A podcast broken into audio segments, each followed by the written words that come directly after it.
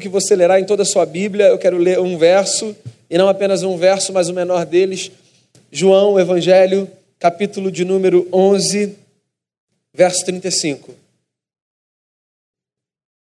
Simples assim. Jesus chorou. Esse vai ser o nosso texto base, no meio de uma história fascinante, que é a história da morte e da ressurreição de Lázaro, para a gente pensar nessa noite. Mas antes disso, eu queria fazer uma oração. Seja grande ou pequena a tua palavra, Deus, ela é sempre viva e capaz de atingir o profundo do nosso coração. E diante desse pequeno texto sagrado, a gente abre o nosso coração no desejo e na expectativa de que a tua palavra encontre dentro da gente espaço para crescer, para frutificar. A gente se reúne hoje diante da mesa e que antes de participarmos da mesa, ao refletirmos sobre o texto, nós sejamos lembrados dessa bela verdade. Existe um Deus que chora com a gente e pela gente. Que o Senhor nos abrace, que o Senhor nos fale ao coração não porque nós mereçamos, mas pela tua bondade. No nome de Cristo, o nosso redentor. Amém. Muito bem. Na nossa vida, as coisas funcionam exatamente assim. Vê se não é. Existem histórias que começam densas e cheias de feiura, mas que quando se desenrolam vão ganhando cor, vida e beleza. Existem capítulos que são muito sombrios, que são muito difíceis, ou provocados por nós mesmos, ou como resultado de contingência das circunstâncias da vida. E o tempo vai passando, às vezes a gente nem imagina que as coisas vão mudar, e elas mudam. Mudam por esforço nosso, mudam por solidariedade do próximo, mudam sempre por causa da graça de Deus. Essa é uma dessas histórias, cheia de beleza, do ponto de vista da sua riqueza, mas muito triste, e que depois, no seu curso, vai se transformando numa história cheia de beleza, mas muito feliz. A história de Lázaro, um homem que fica conhecido antes desse episódio por causa de suas irmãs, Marta e Maria. Essa história se passa numa aldeia na Palestina do primeiro século chamada Betânia, uma aldeia que ficava perto da cidade de Jerusalém, um pequeno povoado. Ali vivia uma família amiga de Jesus. E contrariando todos os protocolos da literatura do primeiro século, essa família insiste em ser identificada não pelo nome do homem, mas pelo nome de uma das mulheres que a compunham era a casa de Marta e Maria. E Lázaro era irmão delas.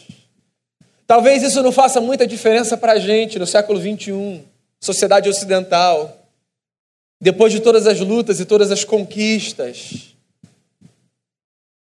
Mas no primeiro século, uma família ser identificada pelo nome de uma mulher era uma cena extremamente incomum. Que força essa mulher tinha? Quem ela era? Qual era a sua projeção no meio daquela aldeia? Para que aquela casa não fosse a casa de Lázaro, fosse a casa de Marta. Numa sociedade patriarcal, uma mulher tem tanta força que numa pequena aldeia todo mundo que fala daquela gente que mora naquela casa diz, claro, casa de Marta. Lázaro era irmão dela. E eles eram muito amigos de Jesus. Todos eles, os três: Marta, Maria e Lázaro. Jesus era um desses homens que tinha agenda intensa, andava sempre de um lado para o outro, fazendo bem, conversando com as pessoas, curando enfermos, expulsando demônios, libertando pessoas de forças malignas, ouvindo quem não era ouvido, dando pão a quem tinha fome, ensinando o povo que precisava aprender a verdade de Deus. E Jesus estava fora de Betânia. Jesus não tinha uma residência fixa. Ele era acolhido pelas pessoas. Não tinha um lugar que Jesus pudesse chamar de casa. E ele estava em algum lugar que era distante de Betânia. Mas os seus amigos recebem uma notícia. Uma notícia vinda de mensageiros de Marta, a dona da casa. Simples assim. Lázaro está mal. O que vamos combinar para uma pessoa que é amiga e que é querida, talvez seja suficiente para que você abandone o seu itinerário e diga: Eu vou lá, eu preciso estar ali para o meu amigo. Essa é uma das belezas da amizade. Nós estamos aí para os nossos amigos, certo? Nos nossos momentos de dor, de sofrimento, nós somos acolhidos pela presença dos nossos amigos que colocam as suas próprias agendas em stand-by e que fazem uma ligação, mandam uma mensagem, aparecem em casa, vão ao hospital e dizem coisas do tipo: Eu só vim aqui te ver. Como é que você está? Só quero saber se você está bem. Jesus era amigo da família. Mas por alguma razão, Jesus entende que não era hora dele deixar o que ele estava fazendo e se dirigir para Betânia. O tempo passa, alguns dias mais, e uma nova notícia chega. Alguém dizendo: Lázaro morreu. A notícia que ninguém quer receber, certo? Porque nós vivemos acreditando que nós teremos para sempre o controle da vida das pessoas que nós amamos. Todos nós sabemos que nós vamos morrer um dia. A morte é a única certeza que nós temos, a gente ouve isso o tempo todo por aí. Mas ela nos pega de surpresa, ela nos derruba no chão, ela nos assalta a paz, porque nós vivemos por uma questão de sanidade, protegendo a nossa consciência dessa verdade crua e dura, de que em algum momento as pessoas que nós amamos não estarão mais com a gente. E Jesus recebe essa notícia de que o seu amigo tinha morrido. Ele ainda demora mais um tempo. E ele vai. E quando ele chega em Betânia, ele recebe uma espécie de chamada da sua amiga Marta. Que antes de qualquer coisa diz: se o senhor tivesse aqui, o meu irmão não tinha morrido. Essa mulher carrega um misto de revolta e de fé. Ela sabe quem Jesus é. E talvez justamente por isso ela permaneça indignada. Porque se Jesus, sendo quem ele era, tivesse chegado antes, talvez a notícia não teria sido de que Lázaro tinha morrido, mas de que tinha sido curado. Jesus nunca perdeu o controle da sua agenda. E agora eu não me refiro apenas ao itinerário, a essa agenda física, ao calendário. Jesus nunca perdeu de consciência a noção que ele tinha de qual era a sua missão, de qual era o tempo certo para cada coisa. E de que às vezes os seus precisavam encarar algumas adversidades para que aprendessem alguma coisa da parte de Deus. A gente canta numa canção: a hora de Cristo é sempre certa, perfeita. E a maneira dele é sempre a mais linda. Ele chega, Lázaro está morto, e ele chora. E o texto todo é lindo, se você não conhece o texto, depois você pode ler até o final. Mas eu queria me ater a esse ponto. Ao Cristo que chora. O John Stott, um dos grandes teólogos do século passado, disse certa vez o seguinte, abre aspas: eu jamais creria num Deus se não fosse pela cruz. Por que ele explica? Eu não consigo acreditar em um Deus imune à dor e ao sofrimento. Fecha aspas. Os esquemas religiosos todos, desde o mundo antigo, nos fazem pensar em Deus como aquele que se revela na sua força e no seu poder. Deus está do lado dos fortes. Talvez não seja isso o que nós digamos, mas certamente é isso que nós pensamos. Porque nós acreditamos, por exemplo, que só aqueles que têm uma história de sucesso, de vitória e de crescimento têm capacidade de dar testemunho sobre a sua vida com Deus. Deus está do lado dos fortes, nós pensamos. Porque se Deus está comigo, certamente eu prosperarei. Deus está do lado dos fortes, nós ensinamos. Venha para cá e os seus problemas serão resolvidos. Pois o Evangelho, ainda que nos apresente um Deus cheio de força, aponta outro caminho. O Evangelho nos apresenta um Deus que se fragiliza, um Deus que se permite tocar pela nossa história, não por aquilo que há de maior e mais belo, mas por aquilo que há de menor e mais frágil. Jesus chora. E essa fala de João de que Jesus chora, ela me enche tanto de assombro quanto de encanto. Eu fico me perguntando: se Jesus é Deus, como a gente diz que ele é, como ele dizia ser, por que, que ele chora? Se Jesus é esse ser cheio de força, sobre quem a gente fala, quem a gente canta, cujo poder a gente clama, por que, que ele chora? Eu queria sugerir algumas respostas. Não que sejam as únicas, nem que sejam as certas, mas eu queria provocar você nessa noite. Você que talvez esteja chegando aqui imerso no seu sofrimento. Você que trilhando essa jornada comum de gente que pensa: se eu sofro hoje, é porque ou eu pequei, ou Deus me abandonou. Você que enfrenta as lutas da vida, que nos são comuns a todos, eu queria que de alguma forma essa palavra trouxesse alento para o seu coração. Jesus chora. Jesus chora.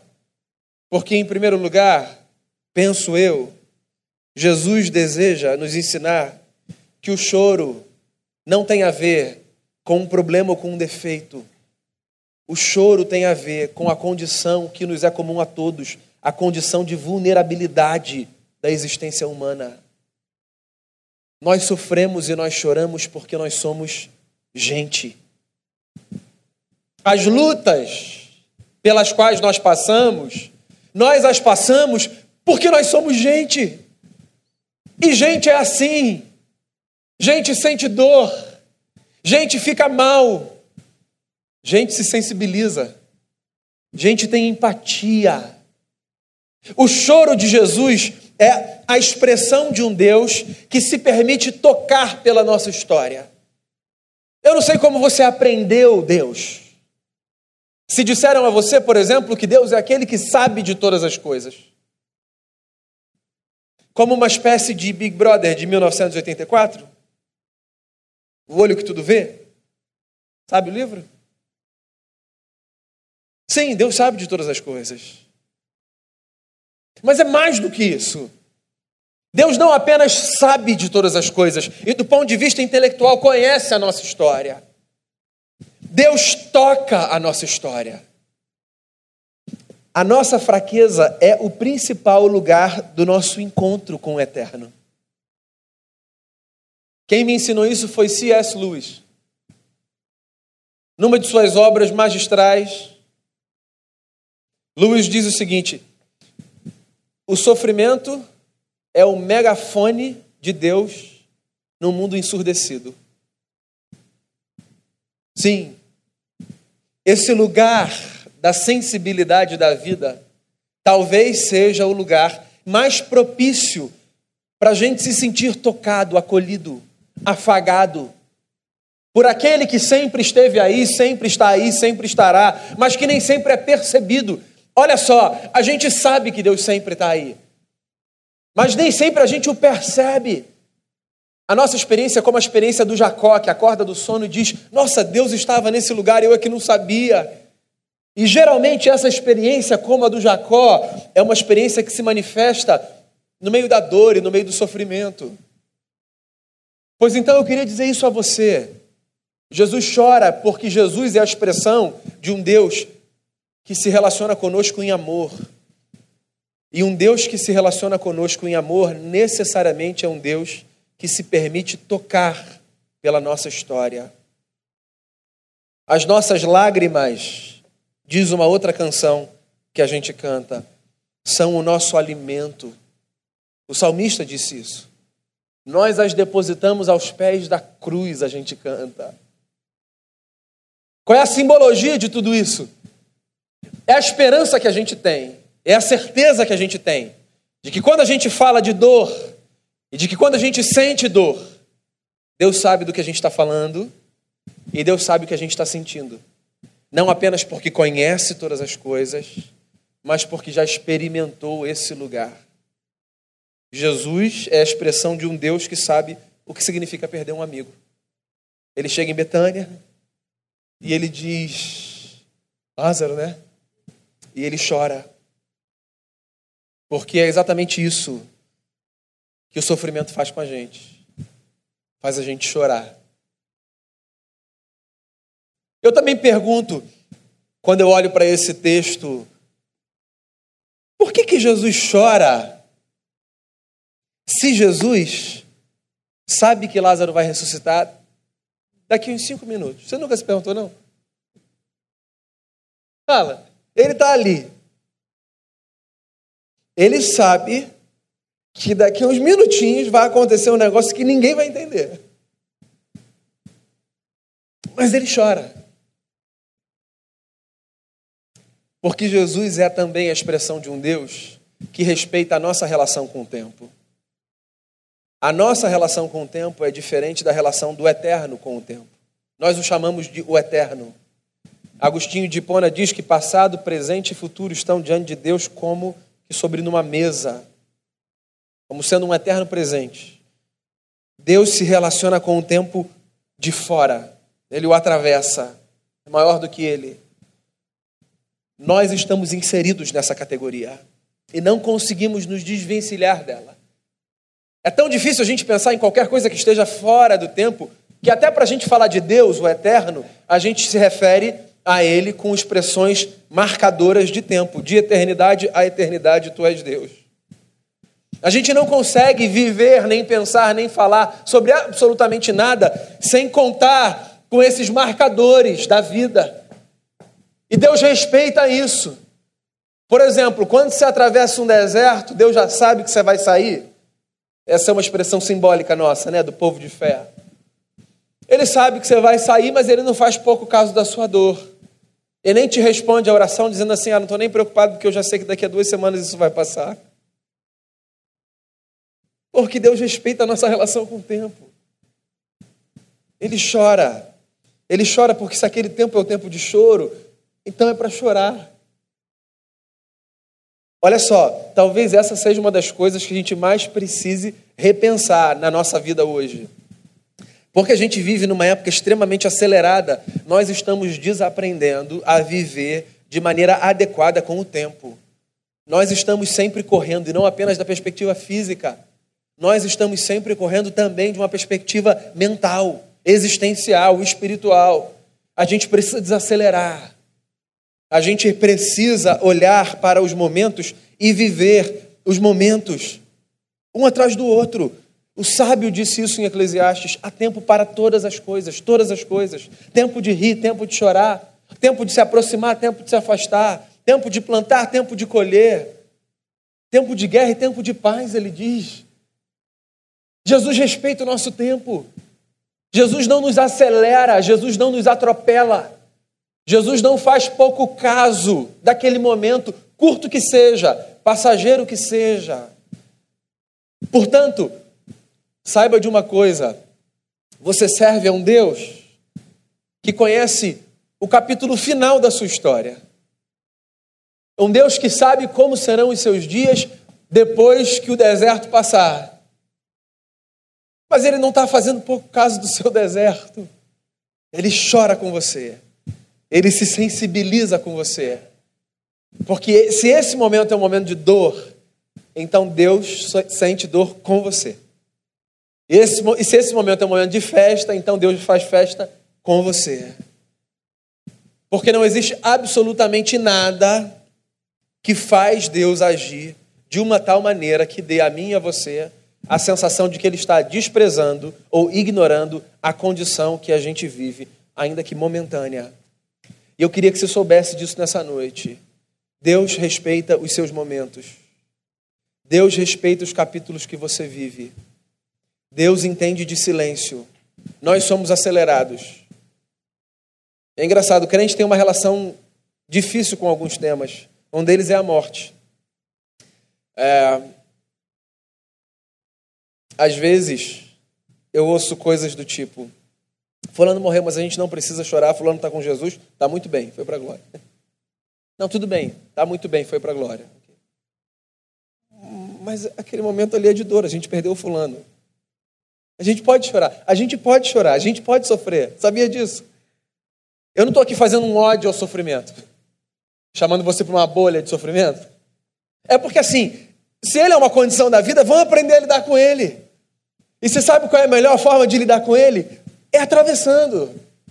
Porque Jesus atravessa com a gente. Eu queria encorajar você a ler um livro chamado O Livro dos Mártires. É um clássico. Um livro de John Fox. Ele conta a história de homens e mulheres que perderam a sua vida por conta da sua fé.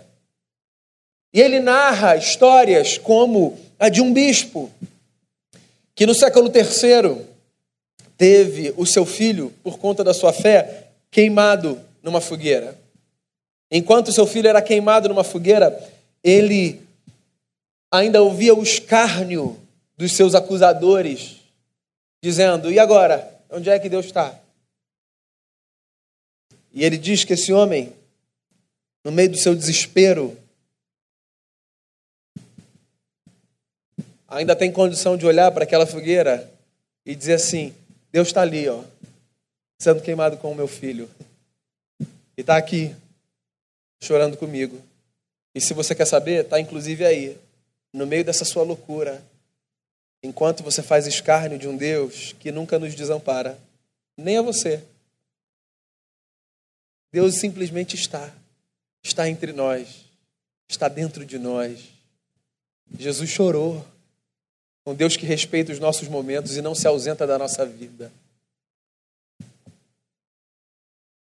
Eu queria ter mais uma resposta, se você me permite, para o choro de Jesus. Porque assim como eu me pergunto se ele sabia que o Lázaro ia ressuscitar, por que, que ele chora? Eu me pergunto também se Jesus sabia do triunfo final da vida sobre a morte, por que, que ele chora? Certo? Se Jesus, ciente da sua missão, sabia que no final, como a gente canta, como a gente diz, como a gente crê, o bem vai vencer o mal. Se no final vai ter esse dia em que o choro não vai mais acontecer, em que a dor não vai mais fazer parte da nossa história, por que é que ele chora? Eu tenho um palpite para isso. Eu acho que Jesus chora também porque Jesus conhece não apenas a manifestação mais dura e vil da morte, que é a interrupção de uma vida, mas também todos os seus estragos no curso desse mundo enquanto a gente ainda vive. Jesus sabia para onde ele ia. O pecado tinha feito com que o seu destino fosse a cruz. A maldade na história da humanidade tinha tornado necessária a morte de um justo. Era ele. Foi isso que o pecado fez na nossa vida. Tornou difíceis todas as coisas e terríveis todas as coisas, a ponto de um justo ter de dar a sua vida por mim e por você. Não apenas para nos livrar das angústias do presente, mas para nos livrar no futuro, de forma plena e cabal, do terror da morte que nos assombra a todos. A gente chora, a gente sofre. Mas veja bem, a boa notícia é que por causa da vida do Cristo que chorou, como canta o meu amigo Marcos Almeida, toda dor é por enquanto. Porque o Cristo que deu a sua vida pelo Lázaro, pela Marta, pela Maria, pelo João, por você e por mim. O Cristo, que é a expressão viva de um Deus cheio de empatia e que se compadece de nós. O Cristo, que é a expressão encarnada de um Deus que conhece sofrimento, resolveu o nosso problema. E é por isso que a gente tem esperança. Porque Deus não apenas chora com a gente. Deus é apresentado na Bíblia como aquele que um dia enxugará dos nossos olhos toda lágrima, certo? Então, assim, a caminhada com Jesus não é uma caminhada de alguém que tem a companhia de outro alguém para atravessar os sofrimentos dessa vida e que chegará num lugar onde será introduzido por esse alguém para a partir dali, já que não haverá mais sofrimento, viver sozinho. A caminhada com Jesus é a caminhada na companhia de alguém que caminha com a gente hoje, que caminha com a gente amanhã, e depois de amanhã, e depois de amanhã, e que diz assim: Eu estou com vocês todos os dias, até a consumação dos séculos. Todos os dias, todos os dias. Esse é o meu recado para você nessa noite. Você que sofre, e eu não preciso nem ser profeta para dizer você e apontar. Você que sofre significa eu que sofro. E todo mundo aqui que sofre. Para ficar muito claro, nós, os que sofremos, nós temos um Deus que se compadece de nós. Jesus chora. Jesus chorou. O Deus forte, El Shaddai, Todo-Poderoso, o Deus temível nas batalhas, o Deus que não pode ser contido pelos altos céus. Quando ele entrou aqui nessa terra, ele não entrou no alto da sua força. Porque Deus sabe que a gente entende mais de fraqueza do que de força. E é na nossa fraqueza, na nossa dor e na nossa vulnerabilidade que a gente pode olhar para o que Cristo fez na cruz, dando a sua vida por cada um de nós, e então a gente pode dizer: Ele entende o que eu vivo. E é esse Deus que entende o que a gente vive, que sofre com a gente e que venceu a morte no nosso lugar, que está aqui nessa noite no nosso meio e que será celebrado enquanto nós partilhamos o pão e o cálice. Amém? Feche seus olhos, vamos orar. Vamos preparar o nosso coração para a ceia do Senhor. Apresente sua vida a Cristo. Apresente não a sua força, mas a sua fraqueza a Jesus. Porque Ele, Cristo que deu a sua vida por você, mais do que conhecer a sua força e a sua beleza, conhece a sua vulnerabilidade e a sua fraqueza e não faz dela pouco caso. Jesus respeita os seus momentos.